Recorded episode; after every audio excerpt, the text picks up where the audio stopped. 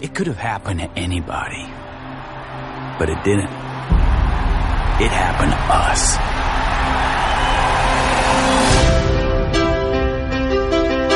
A new band is gonna be something nobody's ever seen before. Oh my god, those are my pants. But they look so much better on me. We gotta run away.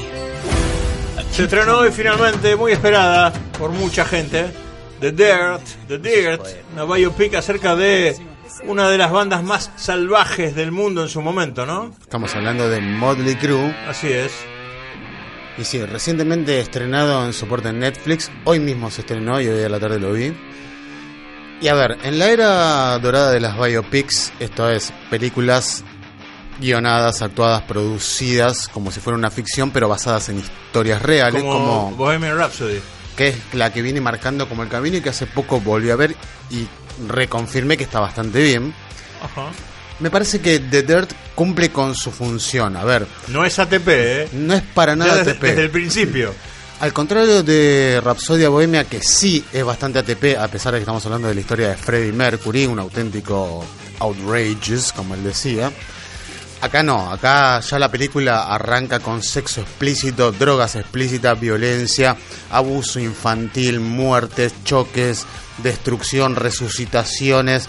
O sea, realmente no es para apta para todo público porque es una película excesiva, tal cual como es y como fue Motley Crue, una banda que a principios de los 80 en el Sunset Strip de California se abrió paso en el medio de una maraña de ofertas rockeras que había a puro exceso. De todas maneras, eh, está bueno mencionar que al ser una biopic también hay un componente de ficción dando vueltas por ahí, ¿no? Sí, pero bueno, esta lo que tiene a su favor es que está basada en el libro de Dirt, el cual comentamos el año pasado, y que tiene la producción ejecutiva de los cuatro miembros originales de la banda, con lo cual podríamos decir que es la historia oficial, ¿no es cierto? Es la biografía autorizada de Motley Crue, y aún así realmente sincericida.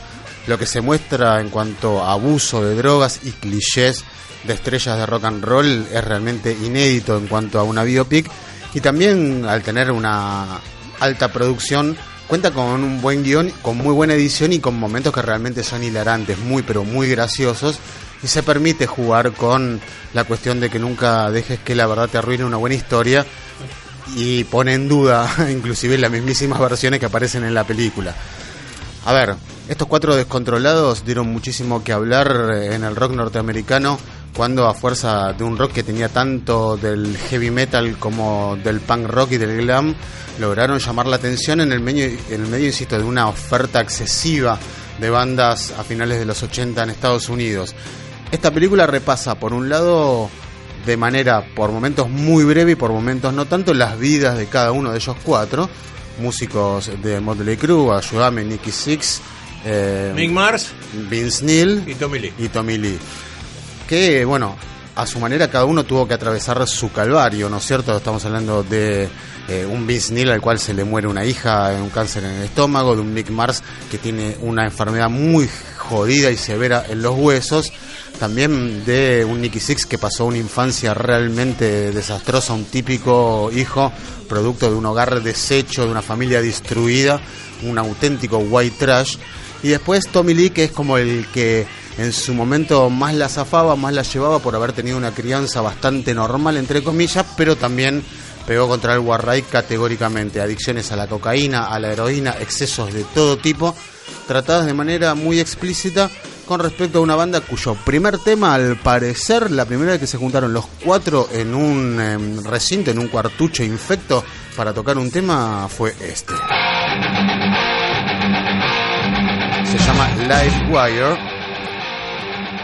En la película, calculo que en el soundtrack tiene una versión también bastante distinta a la original, ilustra un momento bastante gráfico, otro más de excesos.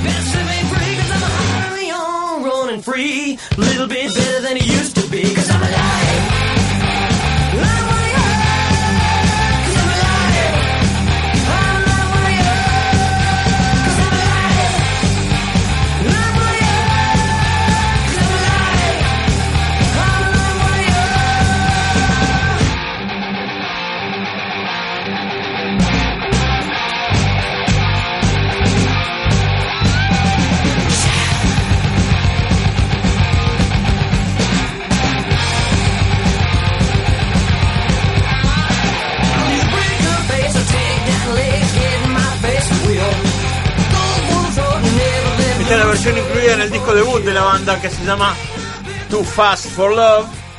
Eh, justamente, la primera canción que empezaron a improvisar en el primer ensayo fue esta, Live Wire. excesivamente glamorosos, excesivamente descarados, excesivamente rockeros, excesivamente clicheros, excesivamente excesivos. Así son y fueron Motley Crue. Insisto, dentro de una versión hollywoodeada en los parámetros que te puede ofrecer una biopic, The Dirt está bastante bien porque es muy descarnada, no es para nada TP. Si bien en algunos momentos te la pueden suavizar y mostrarte una versión un tanto más light si se quiere. La verdad que es una película no apta para cardíacos, no apta para todo público, que tiene de todo, ¿eh? sexo explícito, orgías, drogas, sexo por demás. Así que no la vean un domingo al mediodía comiendo los ravioles con la familia porque puede que a la nona se le atragante un raviol. O a lo mejor te sorprende. A lo mejor te sorprende dice, "Ah, yo estuve con ese pibe, una de las tantas que se arrodillaron La frente al señor Tommy te Lee. dice, Vos te pensás que nací ayer, nene. Bueno, la verdad que está bien, ¿eh? Eh, valió la pena la espera porque The Dirt cumple con las expectativas. Para todos aquellos fanáticos de Motley ya saben con qué se van a encontrar porque es tan excesivo como la banda, insisto. Así es, por momento decir, bueno, paren un poco de tomar falopa, amigo. A ver, eh, yo no conozco nada de Motley Crue. Voy a mirar la película. Sí. ¿Lo voy a conocer a través de la película o no? ¿O sirve para conocer las historias de ellos? Sí, sí, sí, sí, sí, te vas a llevar una, o sea, una cabal imagen de lo que son y de lo que fueron esos tipos. No, no, no, realmente no escatiman en nada y, y exponen momentos muy, muy críticos de la banda. Tal vez, insisto, estén eh, guionados y estén ambientados y no hayan sido 100% reales y hasta ellos se permiten en la película decir esto no fue tan así, pero bueno, continuemos adelante. Así que hasta en ese punto es honesta la película. Pero más allá de eso es muy divertida, es como ver The Hangover, la que pasó anoche, uno y dos, toda junta, porque estos pibes no paran. Hay una secuencia donde Tommy Lee, el baterista, dice, bueno, vos querés saber cómo es la vida de gira, es más o menos así. Y hace una, cámara tipo GoPro de sus 24 horas en una gira en 1990 y realmente quedás noqueado en la cama junto con él. Es así. Así que mírenla, para fanáticos de la banda, indispensable, 100%, para curiosos del rock en general también. Y si te gustan las películas graciosas y llenas de excesos, también mírala porque te vas a divertir más allá de que la temática sea el rock. Dicho esto, ¿la recomendás? Sí, sí, sí, veo, 100%, ¿no? Te noto como 100%. especialmente entusiasmado. ¿no? Es que de esas películas que cada. que película. Esas películas que ves con control remoto y cada tanto rebobinás para decir, para, para, para, esto que vi es real. pasando. Está pasando esto, lo, lo acabo de ver en la tele, sí, y es real. Y aparte, insisto, tiene buena producción para todos aquellos enfermos fanáticos que nos fijamos si realmente el actor sabe tocar la guitarra o no sabe tocar la guitarra, si sabe tocar la batería o no. Están bien cuidados los detalles, está muy bien la producción, están bien los instrumentos, están bien la, ambientac- la ambientación, la vestimenta. Cierra por todos lados. Con una birra y un balde de pochoclo en la mano, listo, no puedes pedir más nada a la vida. Bueno, brindo por eso entonces. ¿eh? De tal vez el disco más emblemático de la banda, Shout at the Devil. Sí, el segundo. Vamos a escuchar esta canción que se llama Too Young to Fall in Love. The Dirt de Motley Crue. Parece que a Mateo le gustó, ¿eh? Esas películas te gustan todas, ¿eh? ¿Por qué será? No sé. Motley Crue, esto es Too Young to Fall in Love.